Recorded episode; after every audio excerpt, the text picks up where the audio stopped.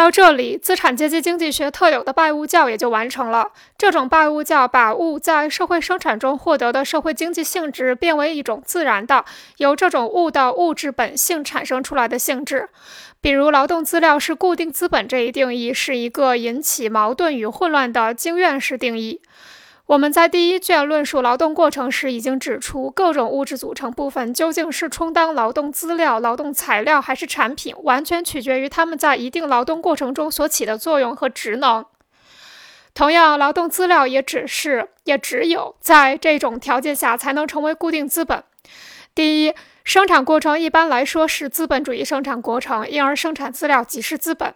劳动资料才具有资本的经济规定性及社会性。第二，劳动资料以一种特殊方式将其价值转移到产品中去，否则它们仍是劳动资料而非固定资本。同样，肥料之类的辅助材料虽然不是劳动资料，但是如果它按照与大部分劳动资料相同的特殊方式来转移价值，也会成为固定资本。可见，这里的问题并不在于将各种物品加以归类的定义，而在于表现为一定范畴的一定职能。在一切情况下，如果认为生活资料本身都具有成为投在工资上的资本的属性，那么维持劳动也就成为了这种流动资本的性质。于是就会认为，如果生活资料不是资本，就无法维持劳动力。其实，生活资料的资本性质恰好使生活资料具有这样一种属性，即通过他人的劳动来维持资本。如果生活资料本身是流动资本，就会进一步得到结论。在流动资本转化为工资后，工资的多少取决于工人的人数和一定量的流动资本的比例，而这正是经济学家常用的论点。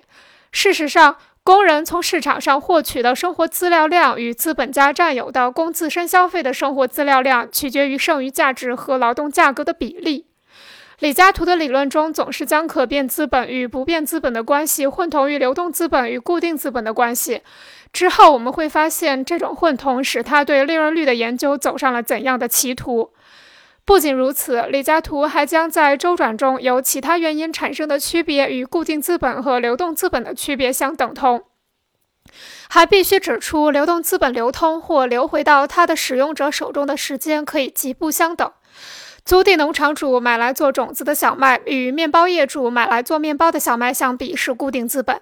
前者将小麦播在地里，等一年后才能收回；后者将小麦磨成面粉，制成面包卖给顾客，一周内就能自由地用他的资本重新开始同一事业或开始其他事业。